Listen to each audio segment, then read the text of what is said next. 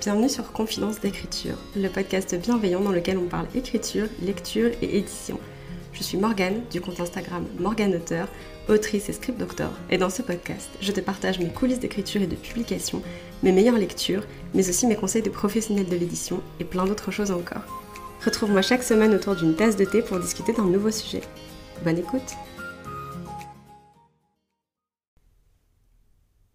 et bienvenue sur ce nouvel épisode du podcast Confidence d'écriture. J'espère que vous allez bien. Je viens de remarquer un truc là à l'instant en m'installant pour tourner. Je crois que dans le dernier épisode qui était un peu plus euh, spontané et tout, je vous ai même pas dit de rester hydraté.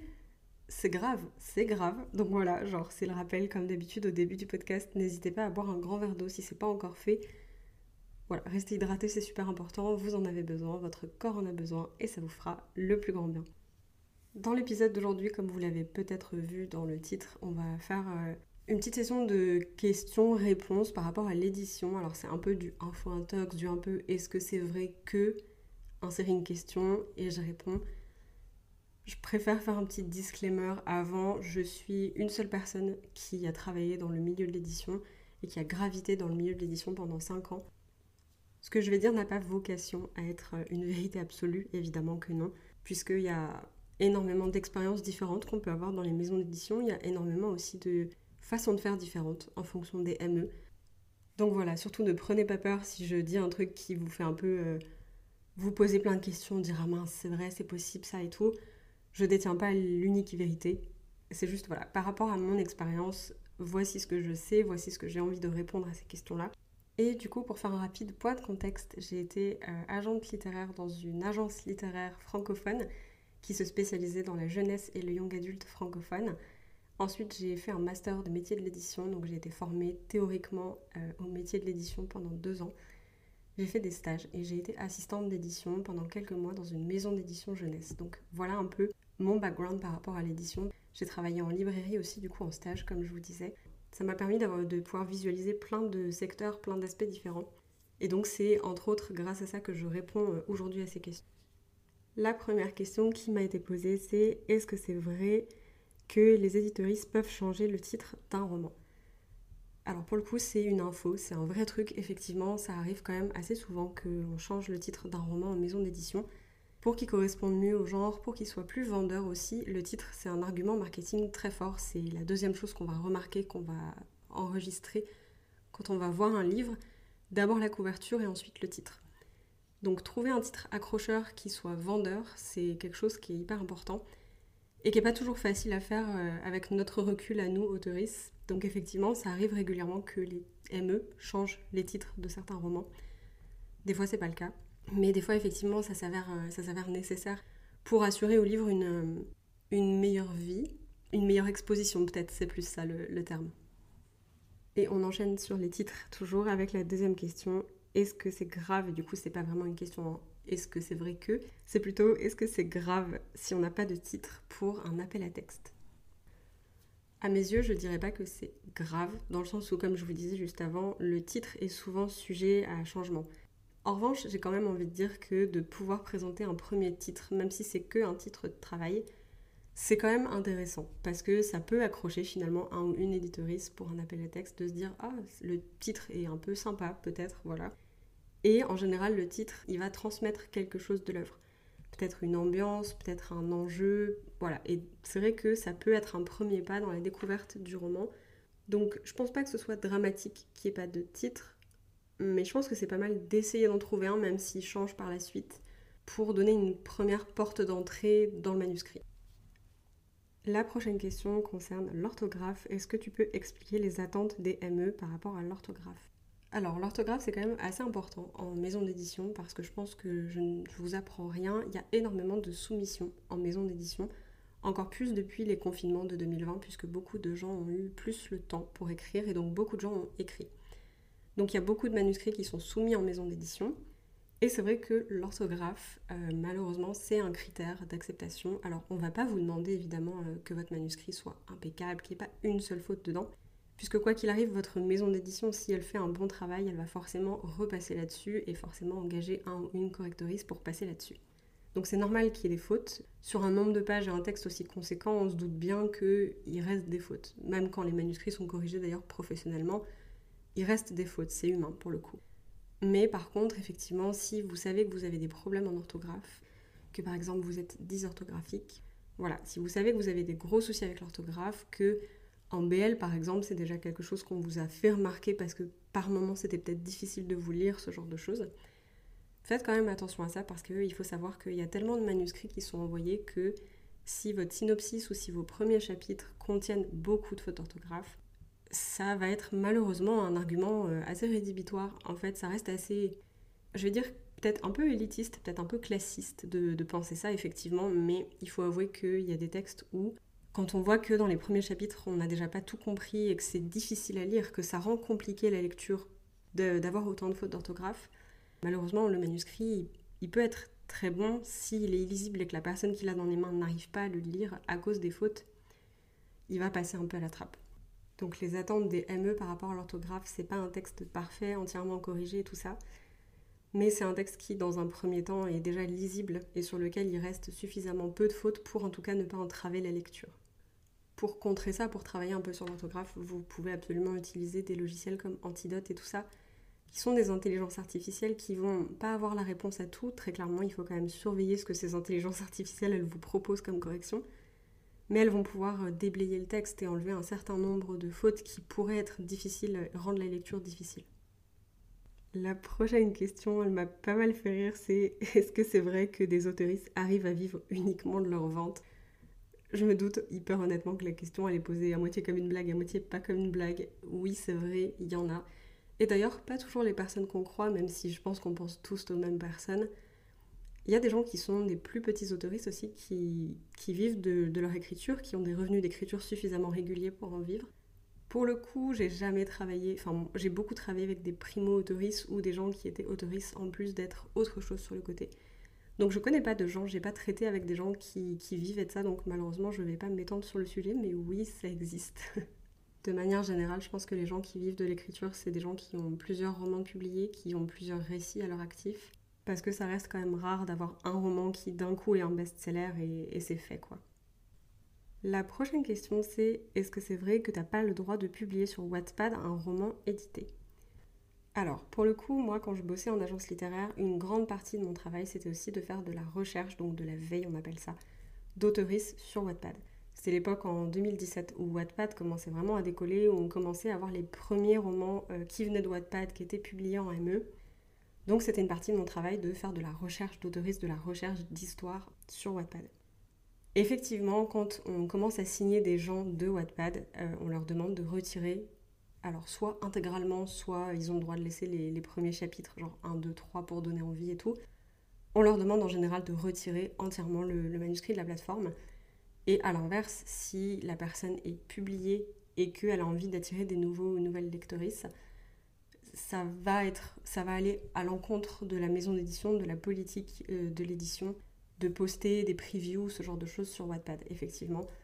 Je pense que la logique derrière ça, tout simplement, et en tout cas c'est celle que nous, on avait et que moi j'ai euh, apprise euh, quand j'étais en agence, mais c'est qu'en fait, puisqu'on vend le livre en tant que produit, ça serait quand même vachement particulier de pouvoir le lire gratuitement sur Wattpad, finalement. C'est un peu particulier, pourquoi les gens l'achèteraient du coup Et à ce moment-là, euh, s'il y a un roman publié par exemple sur Wattpad qui est pris en maison d'édition, ça paraît bizarre que la maison d'édition investisse de l'argent sur le roman, sur la correction, sur la production du roman, pour que finalement il soit toujours disponible, même sur une version antérieure, pour qu'il soit toujours disponible à la lecture gratuitement sur Wattpad. Il y a un, il y manque à gagner quand même là-dessus. Donc oui, effectivement, on n'a pas le droit de publier des romans édités sur Wattpad. La prochaine, c'est pas vraiment une question, puisqu'on me dit j'ai pas de questions, mais faut vraiment se méfier des éditorices. C'est une info aussi, c'est vrai, il faut faire attention aux éditorices, il faut faire attention aux ME dans lesquels on signe, avec lesquels on travaille. Il y a beaucoup de personnes qui le disent et je pense que c'est un très très bon conseil quand vous commencez à, à entrer en contact avec une ME, avec des ME. Prenez le temps de bien regarder la ME, même si vous avez déjà fait des soumissions, mais voilà, prenez le temps de bien vous poser, de bien réfléchir à ce qu'on vous propose Peut-être aussi de trouver d'autres autoristes qui sont signés chez cette EME, de leur poser des questions sur comment ça se passe pour de vrai, ce que ça a donné pour, euh, pour ces personnes-là, si la collaboration a été respectueuse et agréable. Mais oui, effectivement, faites attention, il y a des gens qui sont pas forcément les plus honnêtes. Et c'est un peu compliqué parce que dans l'édition en général, en tant qu'autoriste, vous connaissez pas forcément tout. Enfin, voilà, vous n'êtes pas dans les rouages de l'édition, vous n'êtes pas dans, vous n'êtes pas dans les coulisses de, de la production, de l'industrie. Donc il y a plein de choses que vous savez pas et c'est parfaitement normal. Les éditeuristes ne sont pas forcément tous des arnaqueuses, il faut pas non plus voir le mal partout. Néanmoins, sachez quand même que euh, les contrats d'édition sont très flous pour des raisons qui arrangent bien tout le monde. Ça m'est déjà arrivé effectivement euh, d'en parler avec une autoriste, enfin je pense du coup à cette personne particulièrement parce que il y avait un petit souci de son livre était censé être disponible dans toute la francophonie et il s'est avéré que c'était pas le cas euh, quand elle a fait le tour des librairies et tout ça. bah, en fait, elle a jamais trouvé son livre nulle part.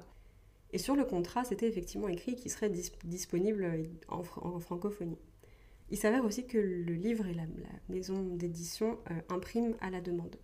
Donc l'impression à la demande, qu'est-ce que c'est? C'est quand quelqu'un passe la commande du titre, il est imprimé, puis envoyé à cette personne. Il faut savoir que les libraires ne travaillent pas beaucoup avec l'impression à la demande, avec les titres qui sont imprimés à la demande, parce que ça veut dire que la maison d'édition n'a pas de stock, qu'il n'y a pas de possibilité de faire des retours. Sauf qu'un livre qui ne peut pas être retourné pour un libraire, une libraire, ben c'est de la place de perdu dans l'étagère et c'est surtout de l'argent dépensé qu'on ne peut pas récupérer en fait. Donc techniquement oui, sur le contrat, le livre était disponible dans toute la francophonie. Dans la réalité, ce qui s'est passé, c'est que comme le livre était en impression à la demande pour les libraires, c'est un trop gros risque à prendre. Et donc en fait, le livre était censé être disponible partout, mais il était nulle part. Donc voilà, c'est des trucs qui ne sont pas forcément précisés, qu'on va pas forcément vous préciser si vous ne le savez pas. Donc voilà, faites attention effectivement, euh, discutez avec d'autres autoristes de l'AME, posez des questions sur Instagram, à des communautés, sur des Discord, voilà, n'hésitez pas. Pas forcément, les gens vont pas forcément en face la réponse adéquate à votre situation, mais des fois ça peut vous aider à déblayer des choses que votre éditoriste va pas forcément vous dire aussi honnêtement et aussi euh, de but en blanc que ce qu'il faudrait. Quelqu'un demande est-ce que c'est vrai que c'est extrêmement cher de publier son livre? Alors, je pense que du coup, là, on parle d'auto-édition, mais je vais quand même le préciser au cas où. Dans l'édition traditionnelle, dans une maison d'édition, publier un livre ne doit rien vous coûter. C'est pas à vous, en tant qu'autoriste, d'acheter vos exemplaires, de payer le graphiste, de payer la couverture, euh, de, de payer la correction. Le but d'une maison d'édition, c'est que vous cédez vos droits sur le texte, vos droits d'exploitation sur le texte, en échange d'un travail éditorial, d'une mise en avant, d'un truc commercial, de l'impression et de la production de votre livre.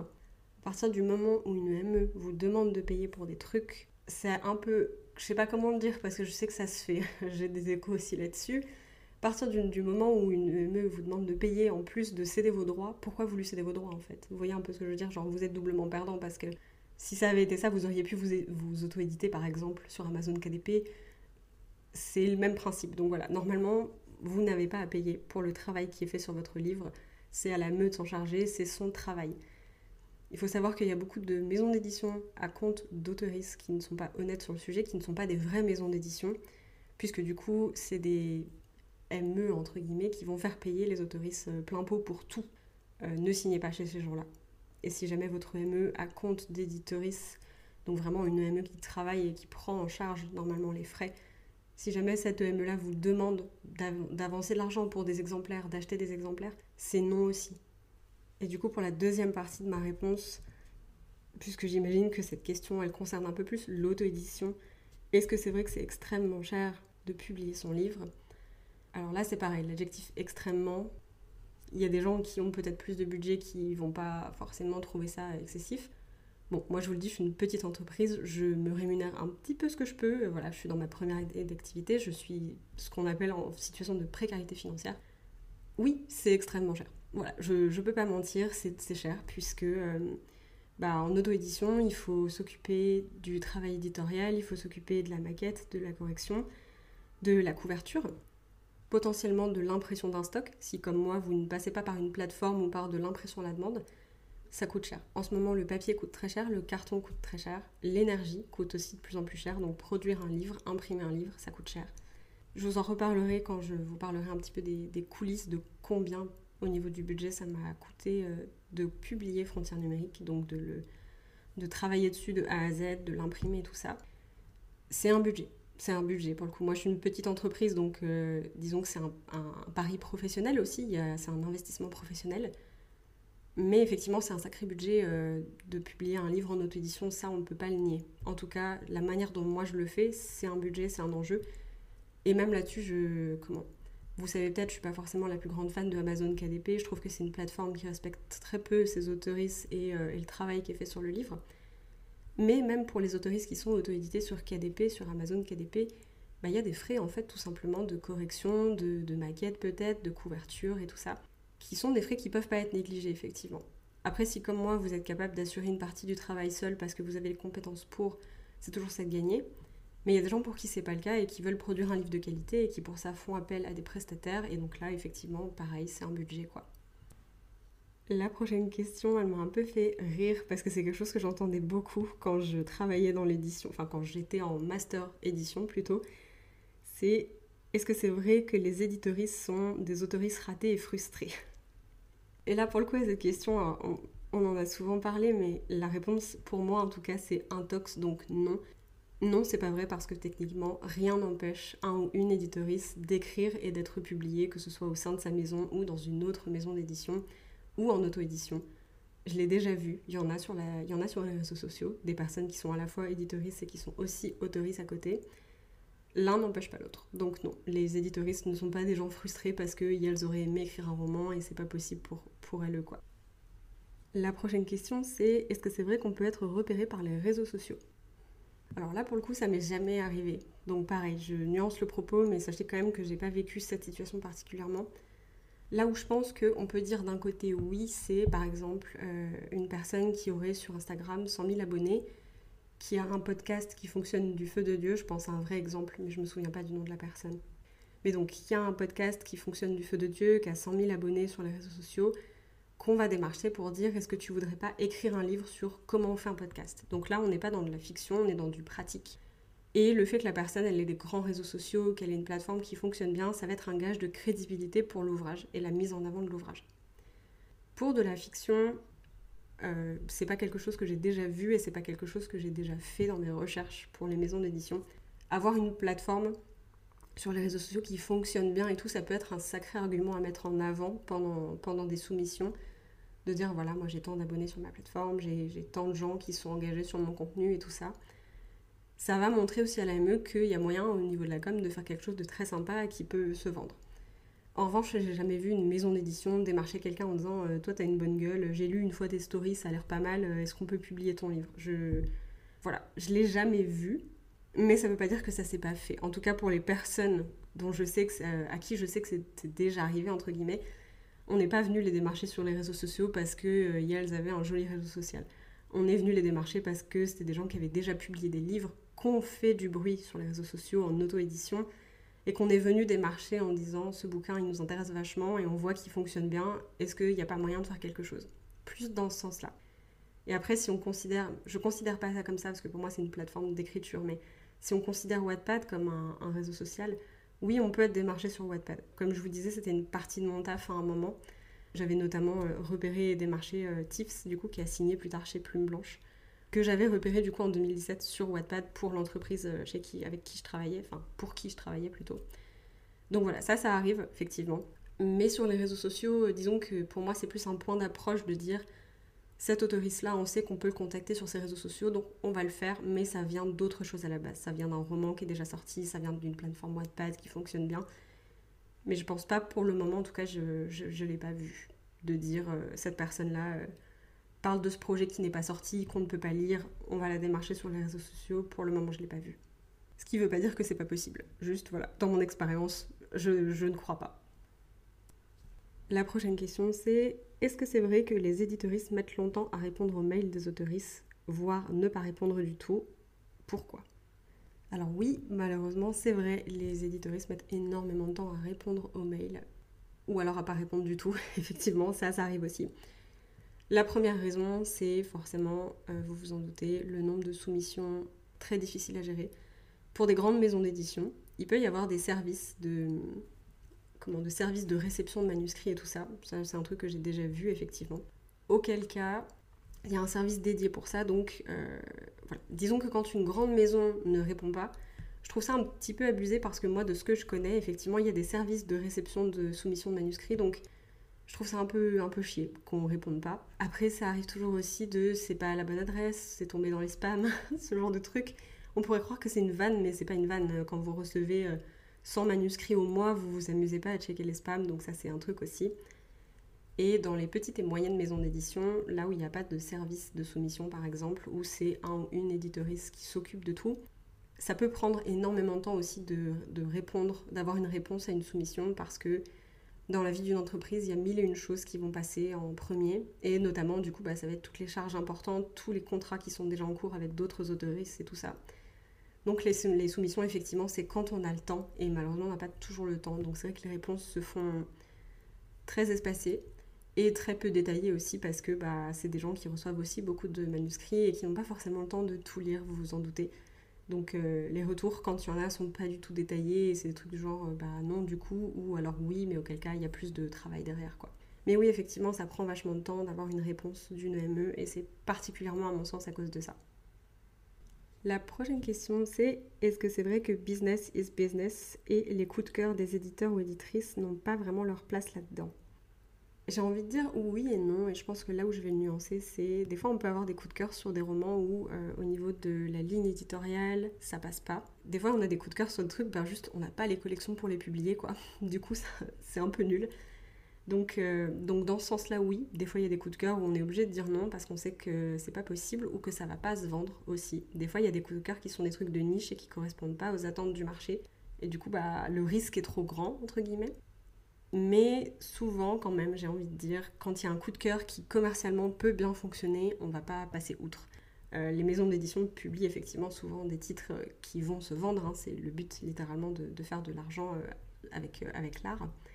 Donc c'est vrai qu'on regarde beaucoup ça. Mais par contre, souvent, quand il y a un coup de cœur, quand il y a un truc, et qu'on sent que potentiellement ça pourrait plaire au public, ça pourrait plaire au lectorat, on s'accroche de ouf. Et c'est ce qui s'est passé notamment, euh, me semble-t-il, avec Edgy Twice, du coup, qui ont publié euh, La passeuse de mots chez Hachette, où euh, il, y a eu, y a eu ce truc dû, effectivement, les éditoristes qui, avec qui ils sont tombés voulaient vraiment, avaient vraiment eu un coup de cœur sur le bouquin, mais c'est juste que voilà, c'était en discussion, ils n'étaient pas sûrs que le livre puisse se vendre, et puis finalement ça a failli pas se faire.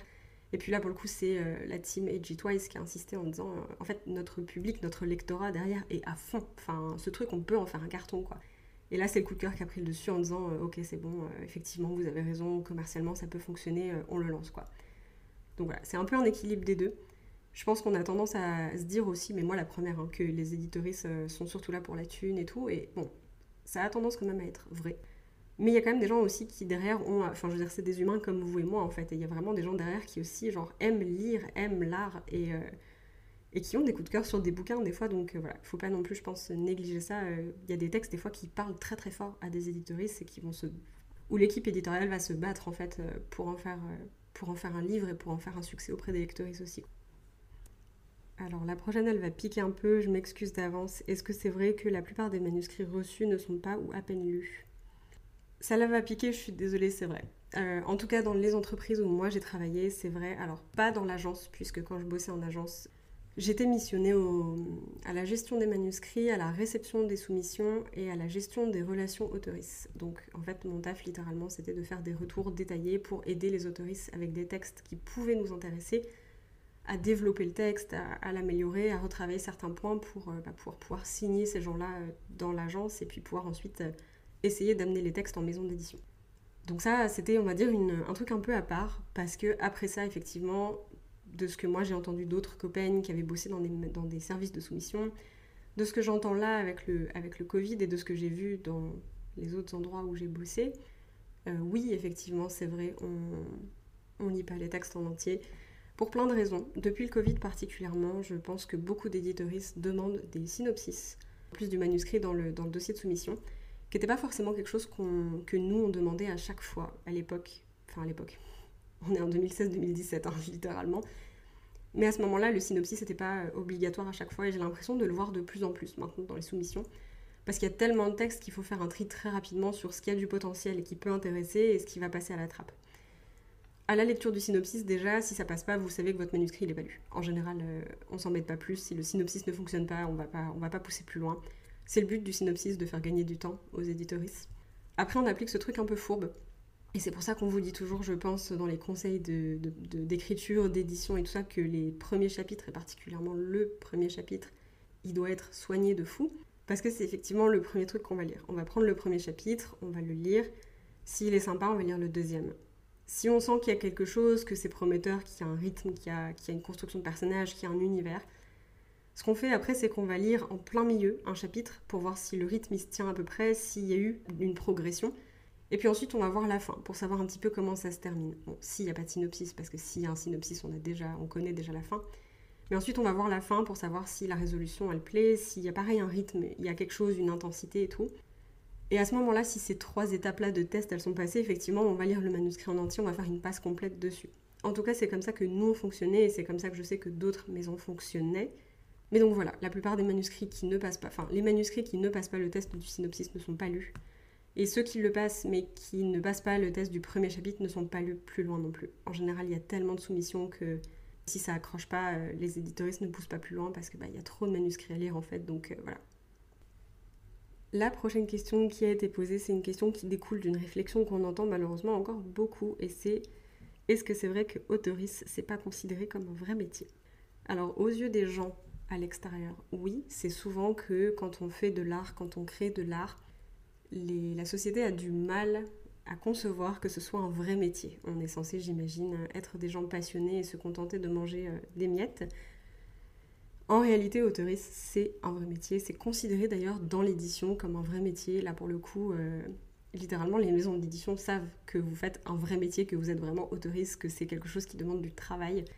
Donc, au sein de l'édition, oui, évidemment, autoriste, c'est considéré comme un métier au sein de la société, j'espère que ça va commencer à changer aussi parce que à partir du moment où vous écrivez, où vous voulez porter votre texte à un niveau professionnel, où vous vous formez, vous, faites tout pour professionnaliser vos écrits, votre plume, à partir du moment où vous voulez écrire professionnellement et en faire une carrière et où vous, vous faites les efforts pour, c'est absolument un métier.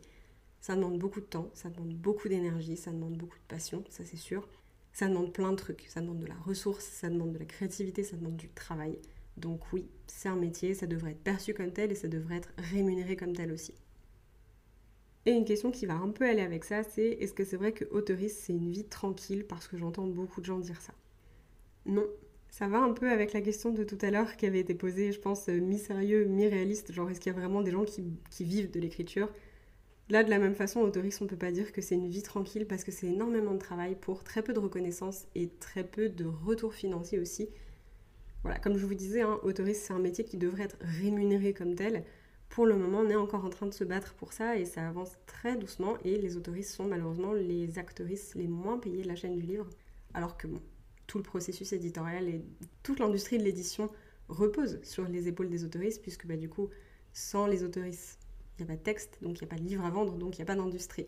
Pourtant, on reste les, les actrices les moins payées de la chaîne du livre. Il y, a un truc là-dessus, mais du coup, à ce niveau-là, je dirais pas du tout qu'être autoriste, c'est une vie tranquille. Parce qu'en général, c'est des gens qui cumulent plusieurs emplois, euh, donc qui sont autoristes, mais qui sont aussi autre chose, parce que c'est ça qui les fait vivre finalement, et pas le métier d'autoriste.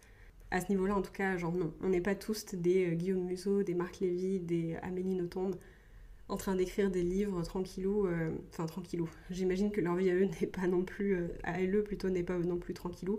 C'est des gens qui, ont des deadlines, qui, font du travail pour écrire des livres, qu'on les aime, aime les livres ou qu'on les aime pas. C'est des gens qui abattent beaucoup de travail pour, écrire, donc euh, non, voilà, c'est pas une vie tranquille, et encore moins pour la plupart des gens, pour le coup. L'avant-dernière question qui a été posée, on arrive bientôt à la fin. Est-ce que c'est vrai que c'est un milieu difficile et misogyne? Là-dessus, forcément, j'ai une réponse 100% biaisée parce que j'ai été victime de harcèlement en, maison d'édition, euh, alors pas en tant qu'autrice, mais en tant que du coup assistante d'édition. Donc moi, je vais dire oui, absolument.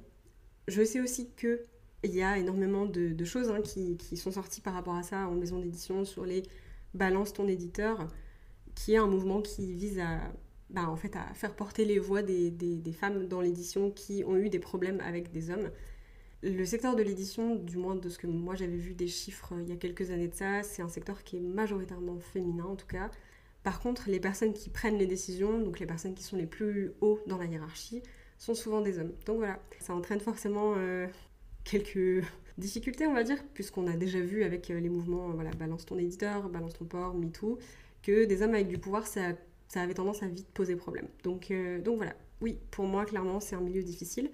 C'est un milieu concurrentiel et c'est un milieu qui est hyper misogyne et qui respecte pas assez les femmes. Il y a évidemment, j'imagine, plein d'hommes hyper respectueux dans cette industrie. Là, pour le coup, voilà.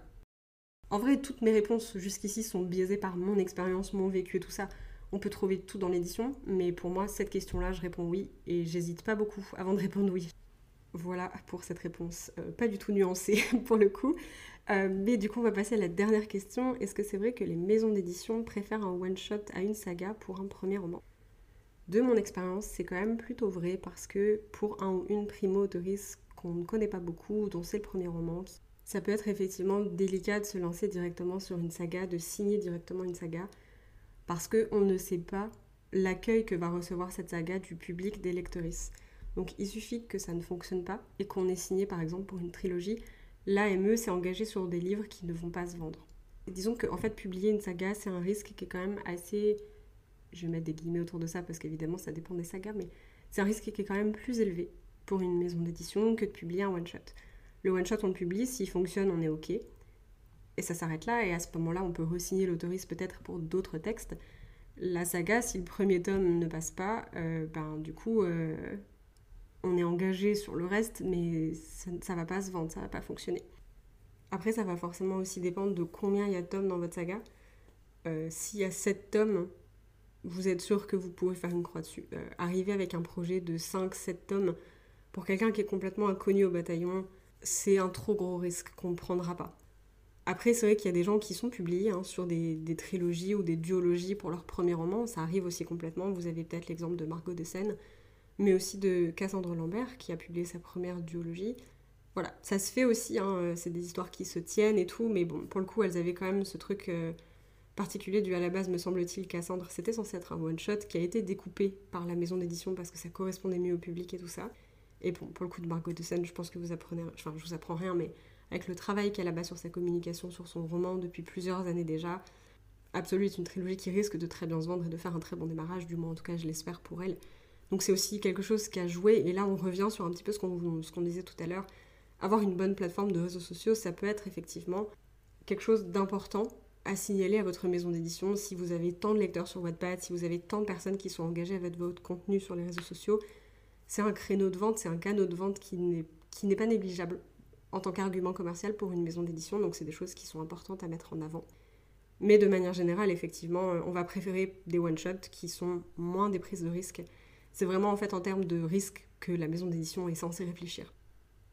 Voilà, voilà, c'est tout pour cet épisode. Je vous remercie beaucoup d'avoir posé des questions sur Instagram quand je vous en ai parlé. Ça me fait super plaisir d'avoir pu un peu euh, discuter de ça avec vous, vous partager mon expérience et ma vision des choses. Comme je vous le disais, hein, j'ai pas la vérité universelle, je ne détiens pas les clés de l'univers, donc pour le coup, il y a sûrement des choses qui ne se passent pas comme ça dans certaines maisons d'édition en tout cas de l'expérience que moi j'ai eue, des entreprises avec lesquelles j'ai travaillé, c'est un petit peu ce que j'ai vu se dessiner, c'est un petit peu des choses que j'ai expérimentées, donc voilà. C'est mon, mon expérience sur la chose, j'espère que ça aura pu vous éclairer. C'est la première fois aussi que je m'exprime sur l'édition euh, un peu de cette façon-là, parce que bah, en fait je travaille plus dans le milieu de l'édition, en tout cas en entreprise, puisque moi je suis euh, freelance à mon compte. Je travaille plus au sein d'une maison d'édition depuis bah, le confinement, euh, les confinements de 2020. J'ai arrêté de bosser à peu près mi-2020 dans l'édition. Donc il y a aussi tout ce truc-là de dire, euh, je sais qu'il y a des choses qui ont changé. Je vous parlais tout à l'heure un petit peu des synopsis. Nous, on n'en avait pas encore tellement quand j'ai commencé, enfin quand j'ai bossé dans l'édition. C'est pas un truc avec lequel on travaillait encore beaucoup. Plus ça va, plus il y en a. Donc pareil, il y a plein de choses qui ont dû changer. Peut-être que les, rapports en fait aux autoristes et aux réseaux sociaux à l'intérieur des ME ont plus évolué que ce que je pense. Peut-être que finalement il y a des gens qui ont été repérés sur Instagram et qui ont signé en ME. Je l'ai jamais vu, mais ça veut pas dire que ça s'est jamais produit. Et je pense qu'il y a forcément quelqu'un qui a eu cette opportunité-là grâce à ces réseaux sociaux. Même si, bon, à mes yeux, toujours, les réseaux sociaux ne font pas tout. Mais voilà. Jusque-là, j'étais un peu stressée de, vous parler de l'édition, de vous parler de mon expérience, parce que bah, j'ai conscience qu'en deux ans, il y a beaucoup de choses qui peuvent changer. D'un autre côté, je suis toujours un pied dedans, je veux dire, je suis toujours en train de surveiller ce qui se passe. Je connais pas mal de, gens qui sont publiés ou non, ou qui travaillent en maison d'édition, avec qui je discute, donc j'ai quand même un œil sur les choses. Mais voilà, il y avait le petit sentiment d'illégitimité derrière qui disait genre, euh, t'as pas les réponses à toutes les questions, donc tu peux pas aider les gens, et en même temps, personne n'a les réponses à toutes les questions. Et je ne prétends pas non plus les avoir. Donc voilà. Je vais arrêter de parler, ça fait déjà un petit moment qu'on enregistre. Je vous dis merci beaucoup de m'avoir écouté, d'avoir participé à cet épisode.